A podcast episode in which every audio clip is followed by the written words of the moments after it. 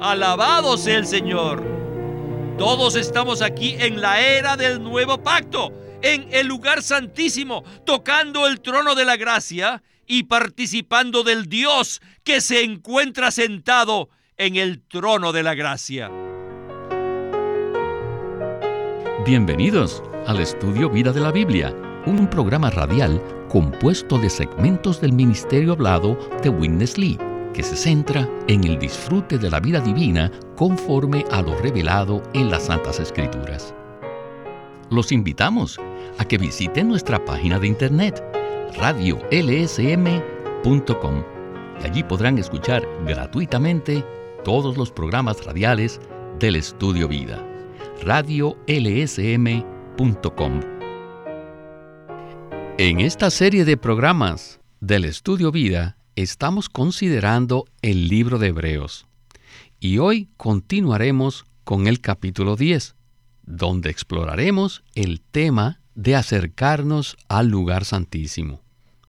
Al llegar al versículo 19, el escritor de Hebreos nos hace otra advertencia, la cual no es fácil de comprender para la mayoría de los creyentes.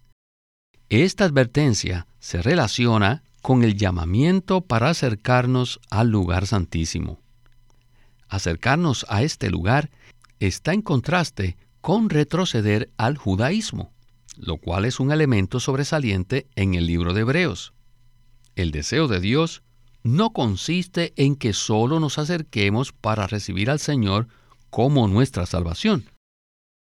Necesitamos vivir una vida en la que nos acercamos continuamente a Dios para que se lleve a cabo su propósito eterno.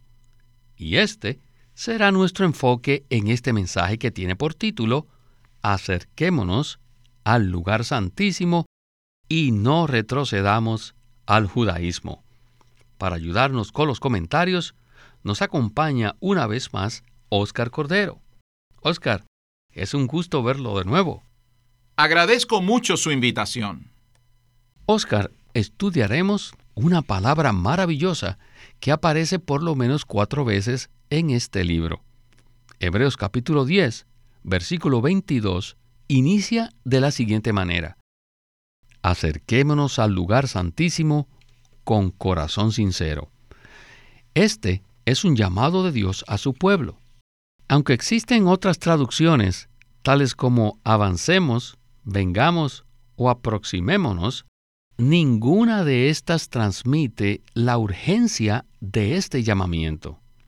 Por lo cual, ¿podría usted explicarnos cuáles son las cuatro referencias en Hebreos que serán el enfoque de este mensaje? La palabra acerquémonos es una traducción bastante singular en la versión recobro del Nuevo Testamento. Las referencias por las que usted pregunta se inician en Hebreos 4:16, donde se nos dice, acerquémonos pues confiadamente al trono de la gracia, para recibir misericordia y hallar gracia para el oportuno socorro. Luego, dice en Hebreos 7:25, por lo cual puede también salvar por completo a los que por él se acercan a Dios, puesto que vive para siempre para interceder por ellos. También en Hebreos 10:22 dice lo siguiente, acerquémonos al lugar santísimo con corazón sincero, en plena certidumbre de fe, purificados los corazones de mala conciencia con la aspersión de la sangre y lavados los cuerpos con agua pura. Y finalmente, en Hebreos 11:6 se nos dice, pero sin fe es imposible agradar a Dios porque es necesario que el que se acerca a Dios crea que existe y que es galardonador de los que con diligencia le buscan. Existe otra referencia que no estoy seguro si la debemos incluir, pero creo que es importante para nosotros.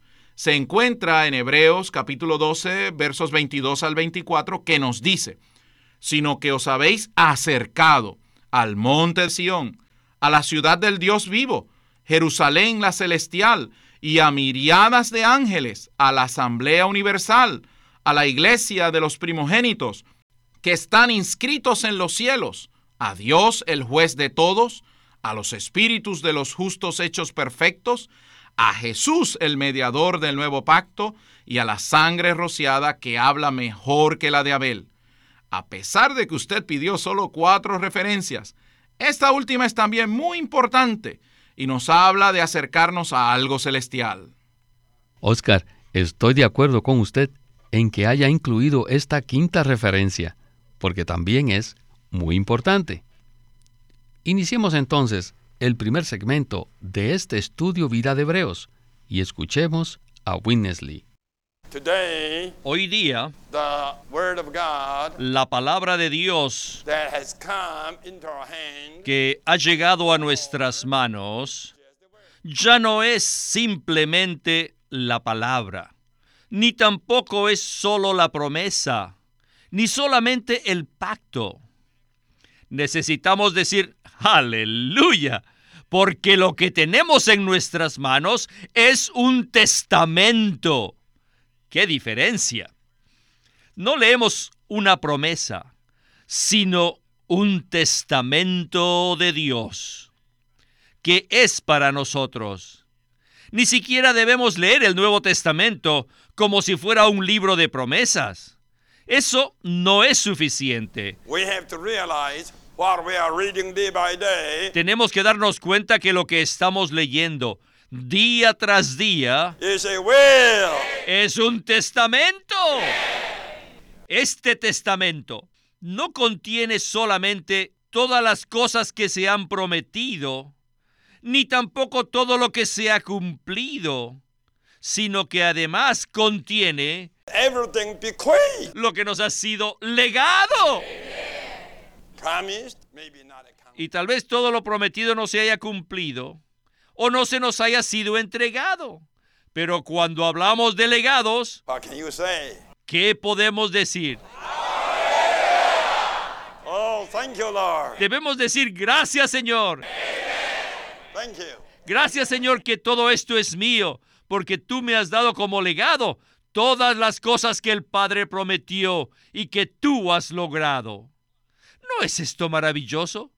Hoy en día Cristo no solo es el que nos ha dejado los legados, sino que además Él es el albacea que está ejecutando todo lo que nos ha legado. No se olviden que actualmente el albacea es el prototipo viviente, quien vive en resurrección y quien está en exaltación y que ha sido exaltado a lo sumo. Y Él vive allí en esta exaltación. Y allí Él está ejecutando todo aquello que logró y todo lo que nos ha legado. Entonces, ¿qué debemos hacer? Sencillamente debemos darle las gracias durante todo el día. Les aseguro, hermanos y hermanas, que si agradecemos durante todo el día y abrimos nuestro ser a Él como un portón grande, entonces Él ejecutará todo aquello que nos ha sido legado y entonces se llevará a cabo una reproducción masiva del primer prototipo, que es Cristo, para que Dios tenga su expresión corporativa. Esta es la visión celestial. Alabado sea el Señor. Sí, gloria al Señor. Este fue un recuento muy disfrutable y animante acerca de los puntos más importantes del libro de Hebreos. Entonces, Oscar, ¿será que en verdad podemos experimentar todo aquello que nos ha sido legado al practicar una continua acción de gracias? Mi respuesta es un rotundo sí. Cuando le damos gracias a Dios por todo aquello que nos ha prometido y que Cristo ha logrado, Todas estas cosas llegan a ser nuestras por medio de un testamento. Cuando le damos gracias a Él, abrimos nuestro espíritu para disfrutar de todos los asuntos que Él nos ha legado. Puesto que estos legados son nuestros y ahora están en nuestro espíritu, entonces cada vez que ejercitamos nuestro espíritu podemos disfrutar de estos maravillosos legados. Esto va mucho más allá del perdón de nuestros pecados. Así es, Oscar. Si ponemos a prueba a Dios y a su palabra, jamás seremos decepcionados. Dios desea que nosotros nos acerquemos a Él con la visión de que reclamemos todas aquellas cosas maravillosas que Él ha logrado por nosotros. Bueno, regresemos una vez más con Witness Lee para escuchar otro segmento del estudio vida. Adelante. Ahora hemos llegado a un mensaje muy sobrio. Así que para escuchar este mensaje, todos necesitamos mucha sobriedad. ¿Por qué? Debido a que es una advertencia. Los capítulos 7, 8, 9 y el inicio del capítulo 10 son absolutamente fascinantes. Sin embargo, a partir del versículo 19 del capítulo 10, el escritor nos presenta otra advertencia. Les pido por favor que abran su versión recobro a Hebreos 10:19, donde leemos esta cuarta advertencia acerca de entrar en el lugar santísimo y no retroceder al judaísmo. En el capítulo 9 vimos los dos tabernáculos que simbolizan dos pactos y también simbolizan dos eras. Así que tenemos dos tabernáculos, dos pactos y dos eras. También hemos visto claramente que existe un grave peligro de que no entremos en el segundo tabernáculo, sino que de alguna manera permanezcamos en el primer tabernáculo. Es decir, permanezcamos en el primer tabernáculo, el primer pacto o en la primera era. Necesitamos seguir avanzando del primer tabernáculo al segundo tabernáculo, del primer pacto al segundo pacto y de la primera era y entrar a la segunda era o a la segunda dispensación. Debemos avanzar al lugar santísimo para entrar en el nuevo pacto y así vivir y permanecer en la nueva era. El escritor de Hebreos, después de presentar un cuadro completo y minucioso de estas cosas, tenía la preocupación de que los creyentes hebreos no avanzaran. Así que les dio una advertencia sobria. Si vosotros no deseáis seguir adelante, estáis corriendo el riesgo, estáis en peligro de retroceder. Por tanto, los animó a acercarse al lugar santísimo. Es como si les estuviera diciendo, si no hacéis esto, existe el peligro que retrocedáis. Acercarse está en contraste con retroceder. Retroceder es una cosa terrible, es algo horrible. Por tanto, esta es una advertencia muy sobria. Y tenemos que ver esta advertencia también de una manera muy seria. En primer lugar, me gustaría decirles algo respecto a la palabra acercarse. Esta palabra se usa cuatro veces en el libro de Hebreos. La primera vez está en 4.16, que dice, acerquémonos pues confiadamente al trono de la gracia. También en 7.25 y 11.6 hablan de acercarnos a Dios. Y luego en 10.22 dice, acerquémonos al lugar santísimo con corazón sincero. En la era del nuevo pacto tenemos una escena, una visión en la que Dios está en el trono de la gracia y el trono de la gracia está en el lugar santísimo. Esta es la visión, este es el panorama que tenemos en la era del nuevo pacto. Sin importar dónde estemos o dónde estábamos, debemos acercarnos a Dios debemos acercarnos al lugar santísimo y debemos acercarnos al trono de la gracia. Cuando hacemos esto, eso significa que nos acercamos a la nueva era, nos acercamos a la nueva economía, a la nueva dispensación y a la nueva administración para que Dios pueda cumplir su propósito. En el segmento que acabamos de escuchar, vimos que el llamamiento a acercarnos se usa varias veces en el libro de Hebreos. Este es un fuerte llamamiento que en adición nos presenta una advertencia muy sobria. Entonces, Oscar, ¿podría usted explicarnos a qué debemos acercarnos? Según el mensaje y los versículos que hemos leído hasta ahora, debemos acercarnos al trono de la gracia, al lugar santísimo, a Dios y a una nueva era. Pues bien, Oscar, este es un llamamiento maravilloso y es el destino verdadero al cual Dios nos está conduciendo en este estudio Vida de Hebreos, mensaje tras mensaje. Regresemos por última vez con Witness Lee para escuchar la conclusión de este estudio Vida. Un querido hermano me dijo que no quería ser egoísta esperando por el testamento. Pero permítame decirles algo. Esperar por el testamento no es algo egoísta, sino que está relacionado con el cumplimiento del propósito eterno de Dios. El testamento que hemos recibido no es para que disfrutemos algo más.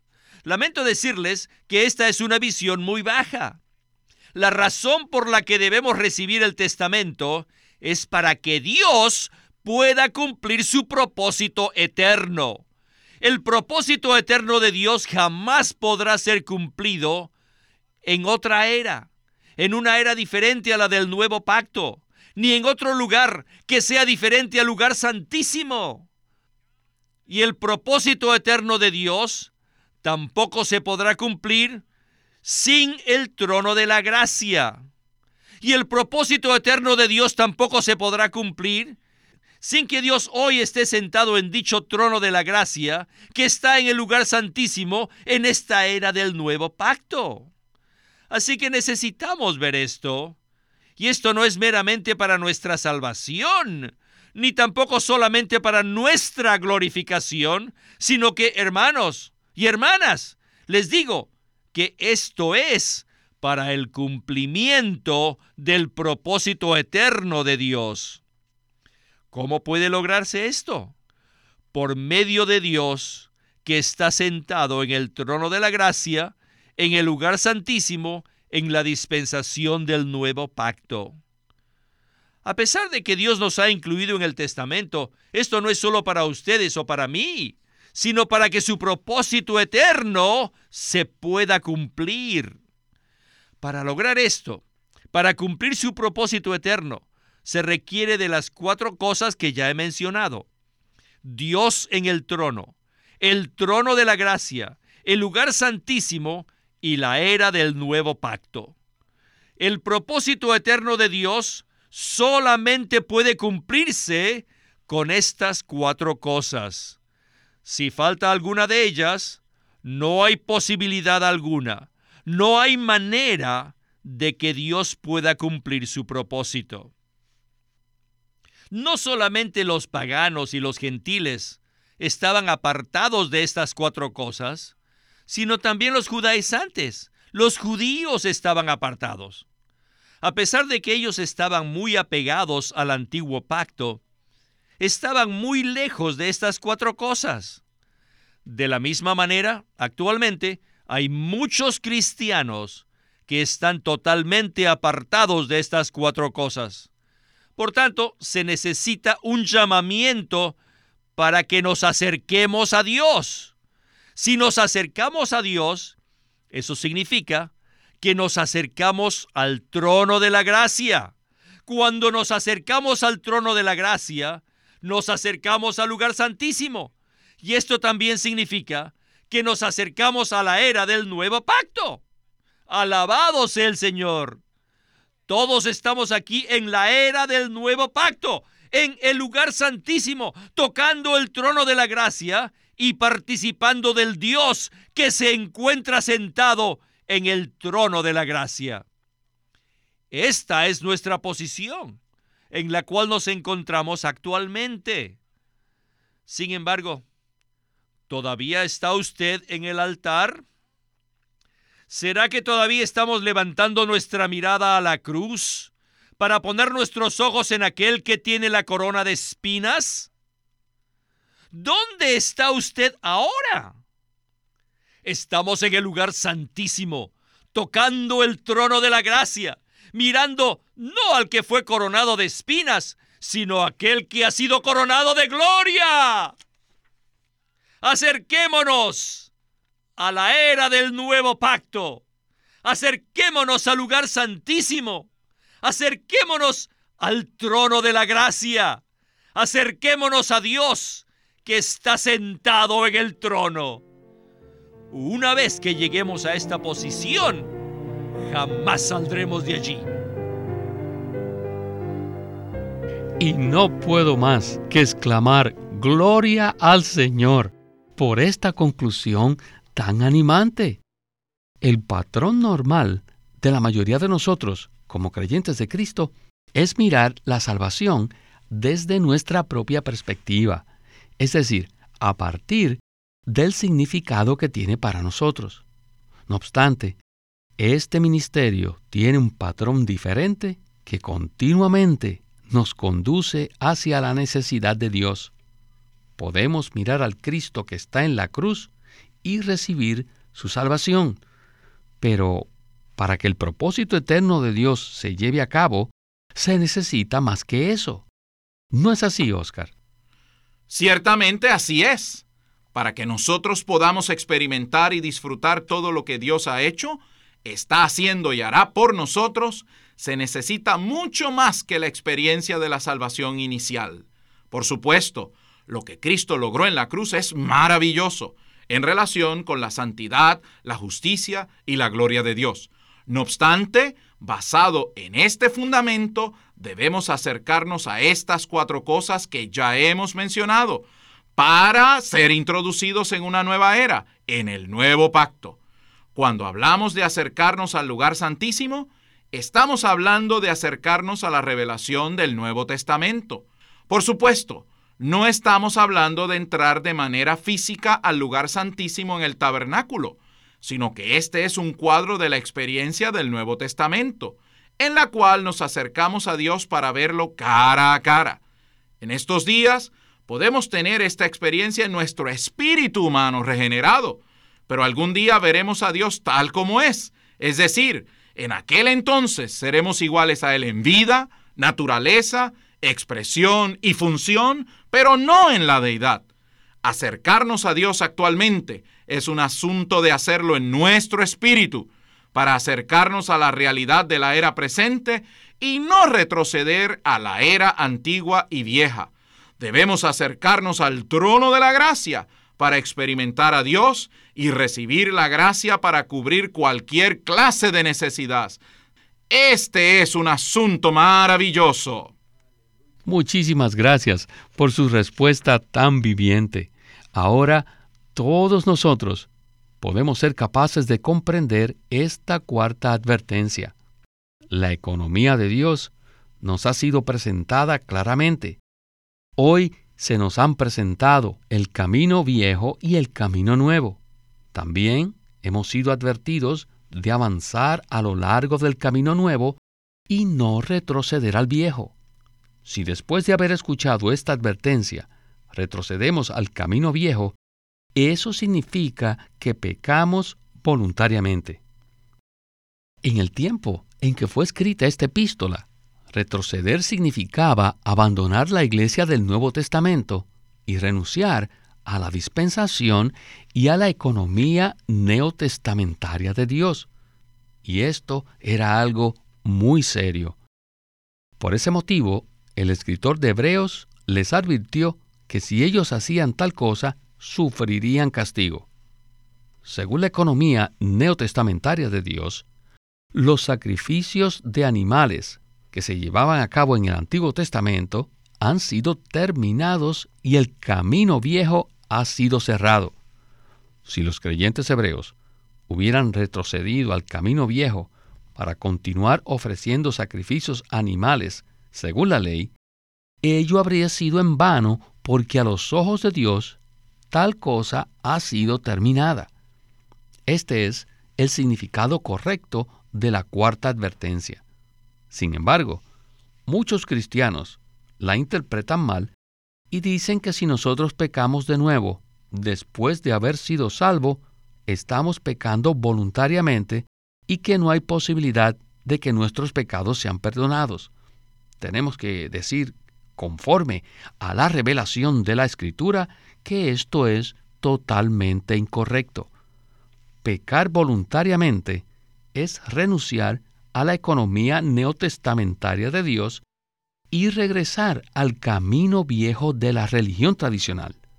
Por ello, damos gracias al Señor que nos ha traído mucha claridad en este mensaje. Oscar, el tiempo se nos terminó, pero muchísimas gracias por acompañarnos en el programa y esperamos que pueda regresar pronto. Muchas gracias por invitarme. Este es Víctor Molina haciendo la voz de Chris Wilde, Oscar Cordero, la de Francis Ball y Walter Ortiz, la de Winnesley.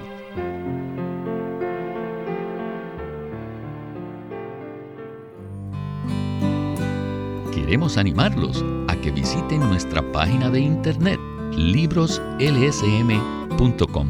Allí encontrarán los libros impresos del Ministerio de Watchman Nee y Witness Lee, la Santa Biblia versión recobro con sus notas explicativas y también encontrarán folletos, himnos, varias publicaciones periódicas y libros en formato electrónico. Por favor, visiten nuestra página de internet libroslsm.com. Queremos presentarles la versión recobro del Nuevo Testamento. Junto con el texto tenemos extensas notas de pie de página escritas por Witness Lee, a diferencia de anotaciones típicas para estudiar que giran en torno al contexto histórico, geográfico y biográfico de la Biblia, las notas de la versión recobro recalcan el contenido espiritual de la palabra de Dios, abriendo así la revelación de la verdad divina y subrayando la provisión de vida que está contenida en las escrituras. Al comienzo de cada libro se halla un bosquejo que presenta una síntesis completa del libro. Ojalá que todos ustedes puedan tener acceso a conseguirse una versión recobro del Nuevo Testamento. Puede conseguirlas en su librería cristiana más cercana o llamando o escribiendo a Living Stream Ministry. Llámenos a nuestro teléfono gratuito 1-800-810-1149. 1-800-810-1149